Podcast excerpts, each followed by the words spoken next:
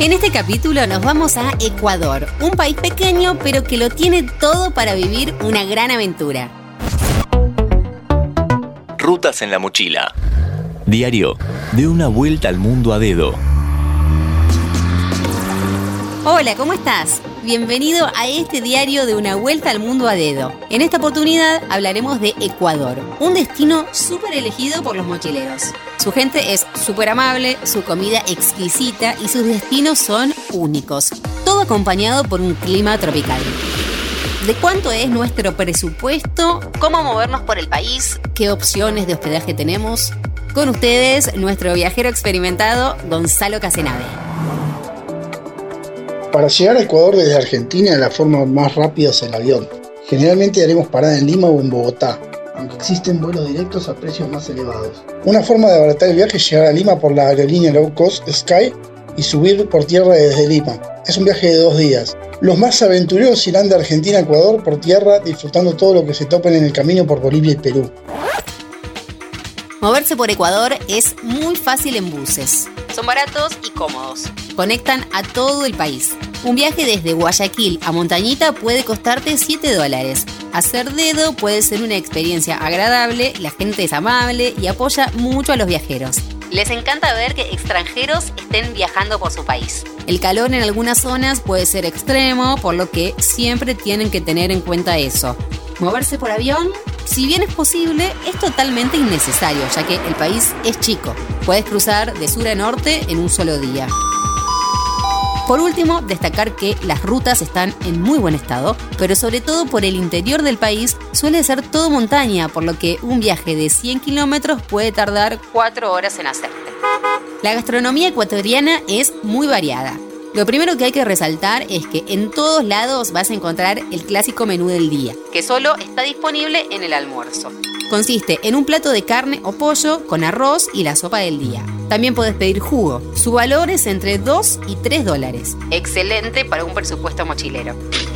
También están los platos típicos, como el inmejorable encebollado, una sopa con pescado de albacora y muchísimos ingredientes que lo hacen uno de los platos más deliciosos de todo el continente americano.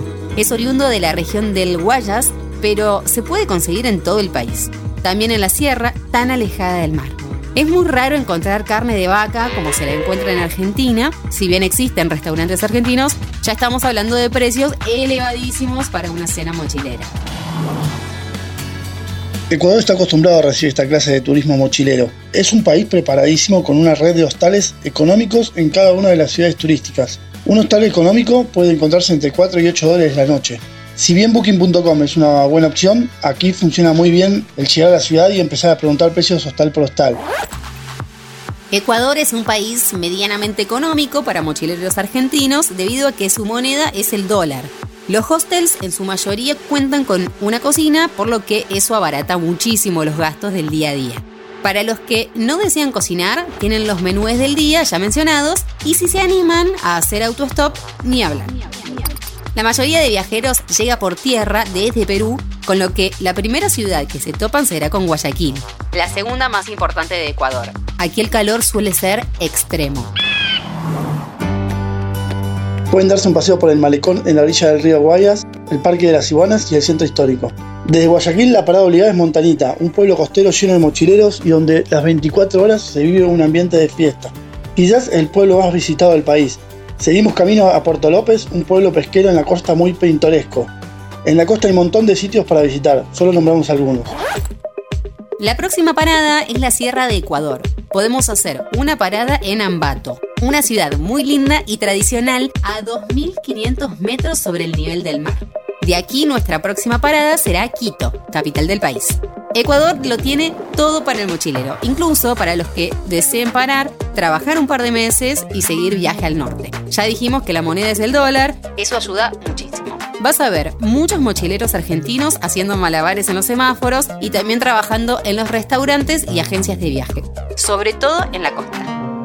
Amigo oyente, te invito a que nos sigas en Spotify para más consejos para dejar de mochileo por el mundo. Mi nombre es Gonzalo Casenave y nos vemos en el próximo destino. ¿Te gustaron esos 5 minutos? Seguinos en Spotify, activa la campanita y escucha contenido nuevo todos los días.